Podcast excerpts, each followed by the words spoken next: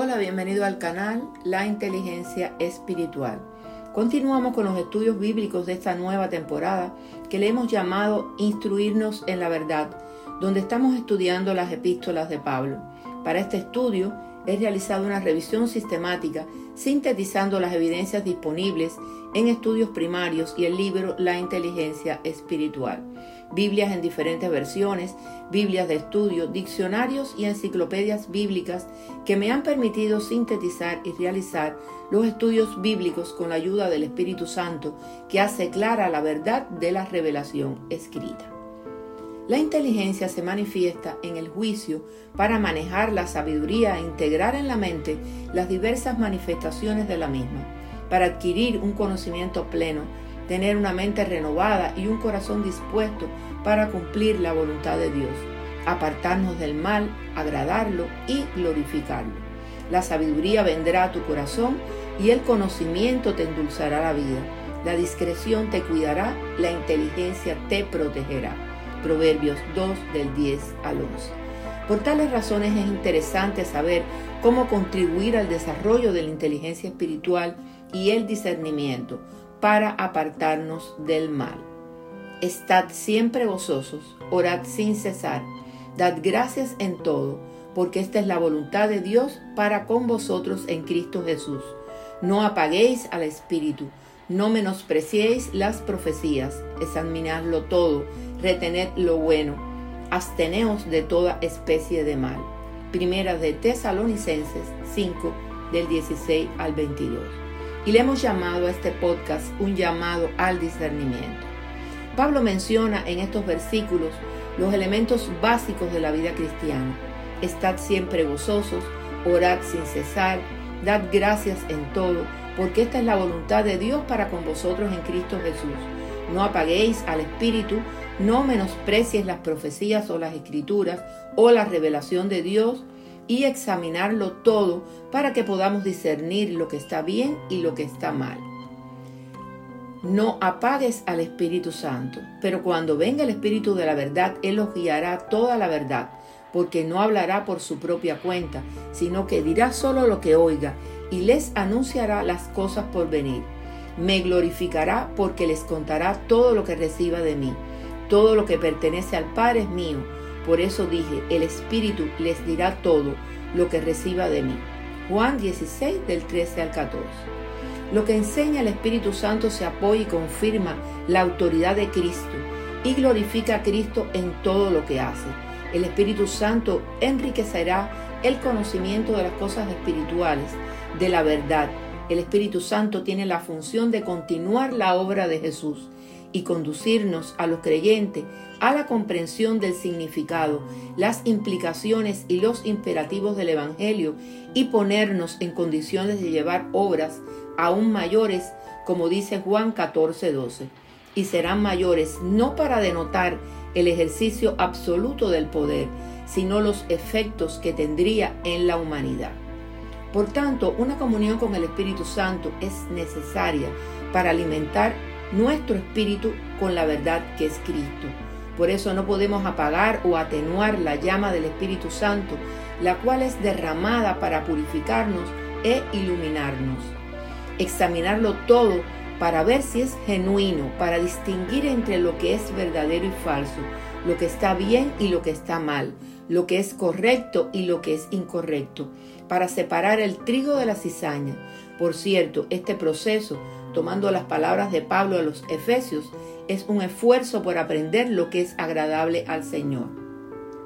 Distinguir las cosas falsas de las verdaderas o identificar las verdades a medias que son mentiras.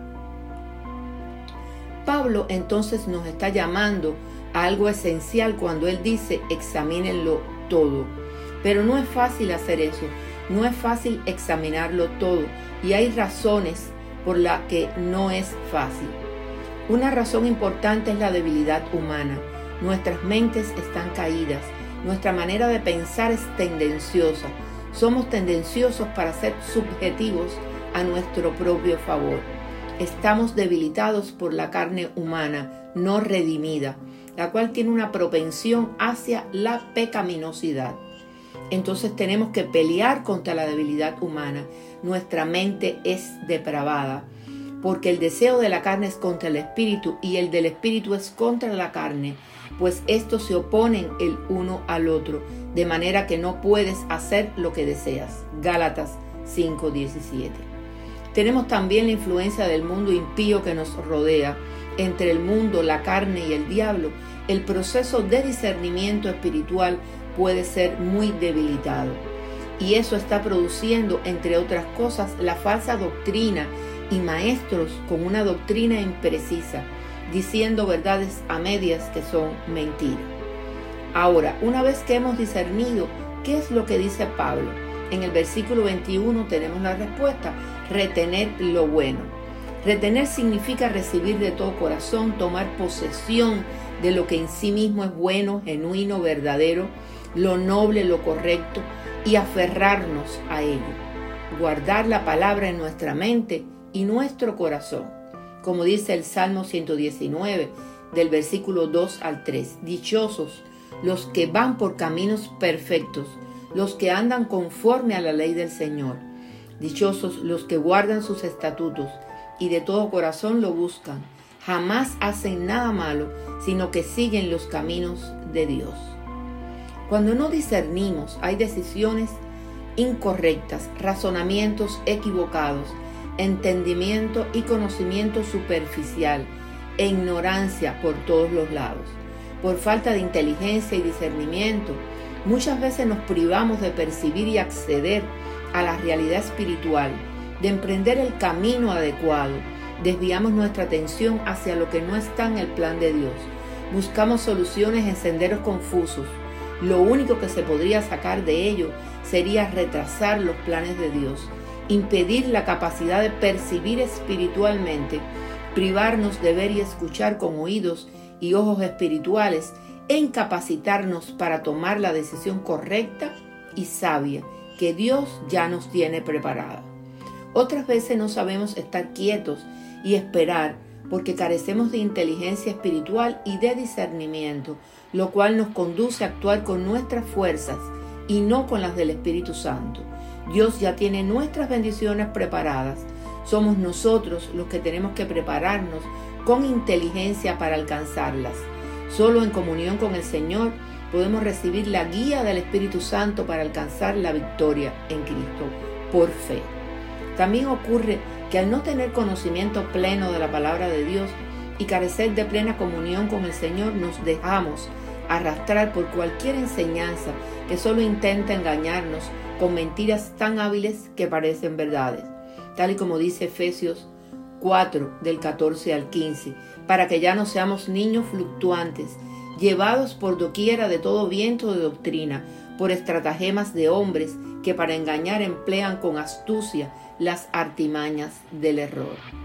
El Espíritu Santo nos permite en comunión con Él discernir y distinguir entre la verdad y el engaño.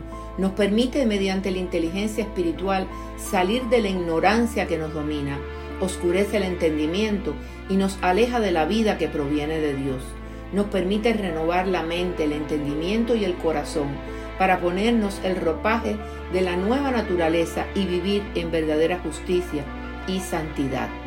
No debemos atenuar la llama del Espíritu Santo, la cual es derramada para purificar e iluminar nuestros, nuestro espíritu. Ellos podría deberse a una reacción inadecuada o tibia ante las manifestaciones del Espíritu Santo. Nosotros somos de Dios y todo el que conoce a Dios nos escucha, pero el que no es de Dios no nos escucha. Así distinguimos entre el espíritu de la verdad y el espíritu del engaño. Primera de Juan 4:6. Ha de mantenerse encendido el fuego del Espíritu Santo y hay que darle su lugar en nuestra vida, porque nos guía y conduce por caminos correctos. Es el poder de Dios con nosotros y nos propicia el desarrollo de la inteligencia espiritual, brindándonos el entendimiento apropiado, la comprensión en nuestra mente y corazón alineada a la mente de Cristo. Distinguiremos entonces entre el bien y el mal como creyentes maduros e inteligentes. Sabremos pensar bíblicamente por medio de la verdad que Dios nos ha regalado en su palabra. Discerniremos la presencia o ausencia de Dios en una determinada situación. Sin estos dones estaríamos en peligros de ser zarandeados por todo viento de doctrinas engañosas, tal y como dice Efesios 4:14. Someter todo a prueba es deber y obligación del cristiano.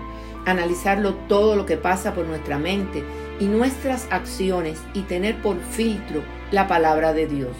Si mantenemos el espíritu encendido y sometemos todo a prueba, nos aferramos, como dice Pablo, siempre a lo bueno con inteligencia y tomaremos decisiones sabias evitando el mal.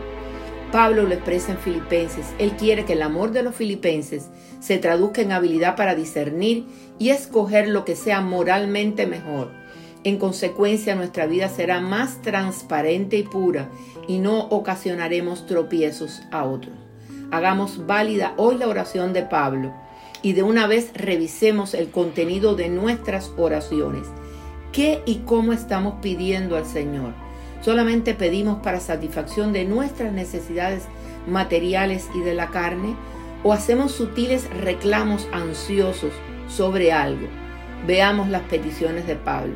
Esto es lo que pido en oración, que el amor de ustedes abunde cada vez más en conocimiento y en buen juicio, para que disiernan lo que es mejor y sean puros e irreprochables para el día de Cristo, llenos del fruto de justicia que se produce por medio de Jesucristo, para gloria y alabanza de Dios.